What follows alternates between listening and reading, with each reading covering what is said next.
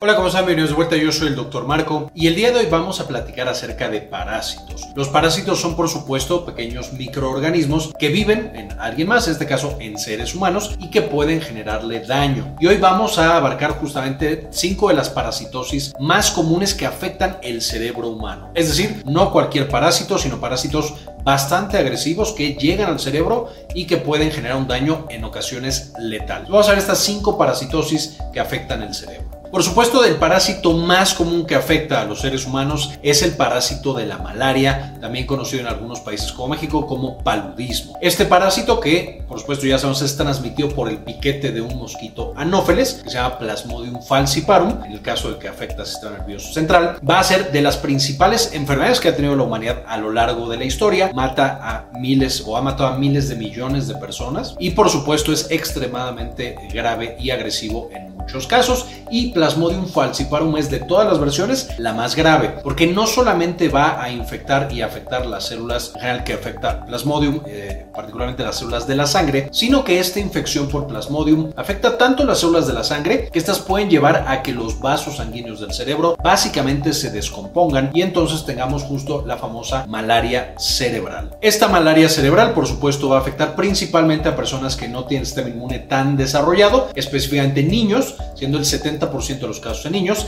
Sin embargo, por ejemplo, personas que viajan a lugares donde la malaria es endémica, nuevo por Plasmodium falciparum, o que tienen inmunocompromiso, pacientes con VIH, pacientes que esteroides por enfermedades autoinmunes, post-trasplantados, etcétera, van a tener también un riesgo más elevado de infectarse por Plasmodium falciparum y que infecte su cerebro. Y estos pacientes, la malaria cerebral va a ser una enfermedad bastante agresiva. Los pacientes tienen encefalitis, es decir, tienen confusión, están letárgicos, no se pueden despertar, pueden tener convulsiones importantes, pueden tener una gran cantidad de manifestaciones neurológicas y si no se detecta y trata a tiempo, la mayoría de los pacientes con malaria cerebral fallecen. Y el tratamiento, aunque no va a ser efectivo en todos los pacientes, cuando nosotros les administramos a los pacientes artemisina intravenosa, que es uno de los mejores tratamientos para la malaria, vamos a tener relativamente buenas respuestas y que los pacientes se puedan recuperar por completo de la malaria cerebral. Entonces, aunque es de las más agresivas y una de las parasitosis más frecuentes en el ser humano, por supuesto tenemos la buena noticia de que hay un tratamiento y de nuevo cuando se da tiempo mejora mucho el pronóstico de ese paciente. Número 2 vamos a tener en segundo lugar una de las más famosas que es la toxoplasmosis. La toxoplasmosis se ha hecho famosa justamente porque, por supuesto, la transmiten los gatos. Los gatos son el principal huésped de el Toxoplasma gondii, que va a ser el nombre de este parásito, y cuando evacúan los gatos y nosotros limpiamos la arena, que es por supuesto nuestro trabajo como esclavos de los gatos, vamos a tener que nos infecta y por supuesto a través de las manos y y después va a llegar a nuestro cerebro. Y Toxoplasma también se ha hecho famoso porque en algunos reportes y por las características que va a generar, se ha asociado un poco con la aparición de psicosis, alucinaciones y esquizofrenia. Aunque por supuesto los pacientes con esquizofrenia no tienen el parásito, los pacientes que tienen Toxoplasma gondii cerebral, por supuesto sí tienen un riesgo de nuevo de tener estas manifestaciones muy parecidas a la esquizofrenia y por eso se ha hecho un poco famosa esta parasitosis tan importante. Ahora, la toxoplasmosis es relativamente frecuente, se calcula que un tercio de todas las personas del mundo tienen el parásito en su cuerpo, no en el cerebro, y la mayoría de las personas no van a tener ninguna manifestación. Sin embargo, un porcentaje pequeño, de nuevo, especialmente los que tienen compromiso inmunológico, y aquí particularmente los pacientes con VIH que no está bien manejada, van a tener estas activaciones del parásito y que pueda causar toxoplasmosis cerebral. Ahora, esta toxoplasmosis cerebral afortunadamente ya no es tan común, desde que tenemos antirretrovirales que logran controlar al virus del VIH. Eso, una vez más, hace que el parásito no logre afectar nuestro cerebro, pero si tenemos un VIH que no está bien controlado, por supuesto, el sistema inmune no funciona y entonces ahí es donde la mayoría de los pacientes van a tener toxoplasmosis pulmonar en otros sitios y también la toxoplasmosis cerebral. Las manifestaciones van a ser también variadas, sin embargo aquí se presenta un poquito como poco más como un déficit focal. Y por esto nos referimos a que está en un sitio del cerebro específico y por lo tanto esa área del cerebro es la afectada. A diferencia de la malaria cerebral donde tenemos que todo el cerebro está afectado, el paciente está letárgico, no puede despertar, eh, tiene convulsiones, en todos lados le está afectando el cerebro. En la toxoplasmosis, por ejemplo, vamos a tener que no podemos una parte del cuerpo. De pronto el brazo, la pierna los tiene débiles o siente cosas muy extrañas o de repente no puede hablar o de nuevo tiene estas alucinaciones visuales o auditivas, etcétera, etcétera. Entonces,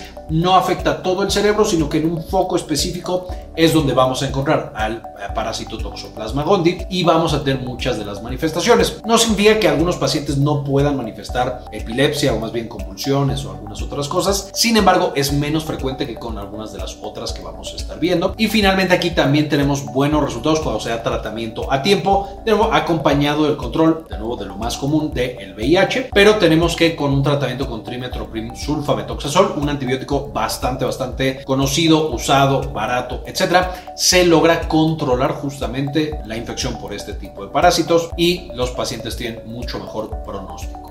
Número 3. Uno de los más famosos, al menos en Latinoamérica, es definitivamente la neurocisticercosis y esto por supuesto va a mostrar la gran frecuencia que esta presenta. La neurocisticercosis está generada por un parásito llamado Tenia solium que infecta primero que nada a los cerdos. Cuando una persona come carne de cerdo, en los músculos va a estar justamente escondido este parásito, lo comemos, los músculos particularmente, y entonces nos infectamos. Pero ahí no acaba la historia. El parásito va a vivir en nuestro intestino y de ahí por supuesto va a poner huevecillos. Entonces tenemos el gusano en el intestino que está todo el tiempo dejando huevos. Una vez que nosotros tenemos contacto con nuestras propias evacuaciones o con las evacuaciones eh, de otra persona, porque no se lavó las manos después de ir al baño y agarramos la mano o preparó nuestros alimentos, entonces vamos a tener que ahora estamos consumiendo específicamente los huevecillos. Y los huevecillos no se van a quedar en el intestino, sino que el intestino van a pasar a la sangre y ahora sí pueden subir al cerebro. Y en el cerebro van a estar tranquilitos y no generan absolutamente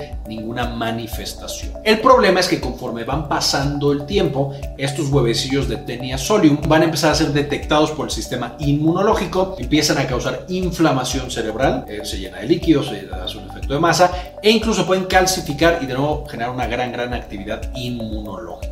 Y una vez que tenemos esos huevecillos que los detecta el sistema inmune, vamos a tener que se desata por completo eh, esta inflamación y este proceso de daño al cerebro. Lo más frecuente que vamos a encontrar y por lo que es famosa la tenia solium y especialmente la neurocisticercosis, que estos huevecillos en el cerebro se llaman cisticercos, es justamente que va a causar convulsiones. Un paciente que de niño no tenía convulsiones y a partir de que llega a cierta eh, época de adulto usualmente, ahí es cuando empieza a convulsionar que eso por supuesto es bastante atípico hablando de una epilepsia y es lo clásico por supuesto de la neurocisticercosis. Aquí el tema por supuesto es la mayoría de los pacientes van a presentar epilepsia y de hecho hay regiones del mundo donde la neurocisticercosis es endémica, como en algunas regiones de México, en las cuales el 30% hasta el 70% de todos los pacientes que se les diagnostica epilepsia realmente tienen neurocisticercosis, que por supuesto son estos huevecillos, estos cisticercos en el cerebro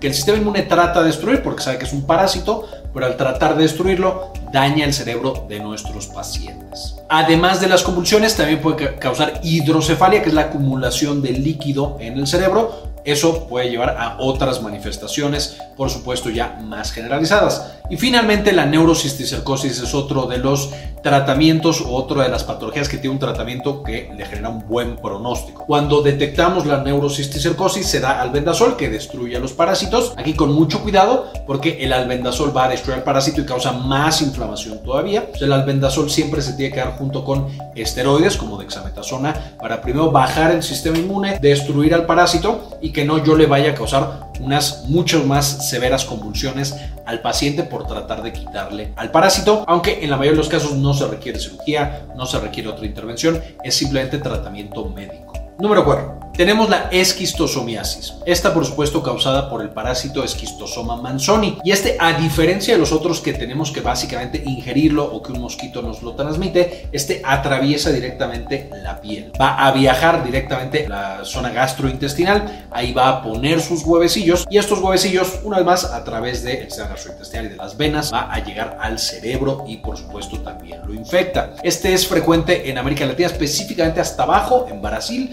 es donde más lo vamos a encontrar y hay algunas otras especies que se encuentran en otras partes del mundo. El esquistosoma manzoni va a causar también una encefalitis, es decir, va a eh, afectar grandes partes del cerebro y entonces el paciente de nuevo puede tener letargia, puede eh, estar poco reactivo, básicamente lo típico de una encefalitis, que ya hemos visto encefalitis viral, que les dejo en otro video justo para que lo puedan consultar, y de nuevo se van a aparecer muchas de las manifestaciones y la esquistosomiasis también, una característica puede causar mielitis, es decir, no solo afectar cerebro, sino afectar médula espinal y por lo tanto causar problemas motores, parálisis, que cada vez podemos mover menos partes del cuerpo específicas o también alteraciones sensitivas este también tiene un tratamiento que al administrarlo a tiempo da un mejor pronóstico, es el praziquantel, pero bastante utilizado, bastante fácil de conseguir y por lo tanto no es tan severa mientras detectemos que el paciente tiene esquistosomiasis y le demos tratamiento de manera oportuna. Y número 5. Finalmente tenemos justamente las amibas de vida libre, que estas se han ido haciendo más famosas por lo terrible que es justamente esta infección. Afortunadamente es extremadamente rara, a diferencia de la malaria, que mata a 400 mil personas cada año en la actualidad. Las eh, amibas de vida libre, aunque son tan terribles, son bastante, bastante raras en comparación con estas otras enfermedades parasitarias. Y estas son esencialmente, la más famosa es Naegleria fowleri y está libre en el agua, en algunas aguas que son cálidas, que tienen algunos nutrientes y en los que la gente nada, cuando nosotros nos metemos en esta agua, la amiba se va a meter justo por la nariz y directamente llega muy rápido al cerebro y destruye los tejidos. Causa una hemorragia muy severa y la mayoría de los pacientes van a fallecer justamente por la presencia de este parásito en el cerebro. Lo que vamos a encontrar es una meningoencefalitis, es decir, vamos a tener meningitis y encefalitis, lo cual nos da dolores de cabeza muy intensos, nos puede llevar también a tener una vez más, letargia y sedación. Vamos a tener pacientes que están extremadamente graves y de nuevo va rápidamente a fallecer el paciente. Además, no existen hasta la fecha tratamientos que realmente hayamos demostrado que funcionan contra este tipo de parásitos. Se utilizan algunos como anfotericina B y es de lo que más se usa y lo que más resultados da, pero una vez más el tratamiento todavía no está estandarizado y no tenemos todavía información tan buena de si funciona o no funciona la anfotericina B. Entonces la mejor estrategia en este caso justo es nadar en aguas que sepamos que no están infectadas. Y aquí no es tan sencillo, por ejemplo el agua que está calientita, el agua que tiene nutrientes, que no tiene otras formas de vida, es un agua que por supuesto tiene riesgo, pero particularmente el agua que no tiene cloro o no tiene suficientes cantidades de cloro va a ser de los principales factores de riesgo. Entonces cuando de pronto viajamos a un lugar alejado, hay un cuerpo de agua y nos metemos pues agua que no está tratada. El riesgo no es alto, pero existe, a diferencia una vez más del agua que tiene cantidades adecuadas de cloro. Entonces, idealmente tratemos de nadar solamente en aguas que tienen adecuadas cantidades de cloro y evitemos estas otras aguas que son un poquito menos tratadas o que no están tratadas para nada, porque ahí es donde va a vivir esta eh, amiba, la Escherichia fowleri, y que nos puede llevar a una infección que hasta la fecha es básicamente intratable o que cuesta muchísimo tratar.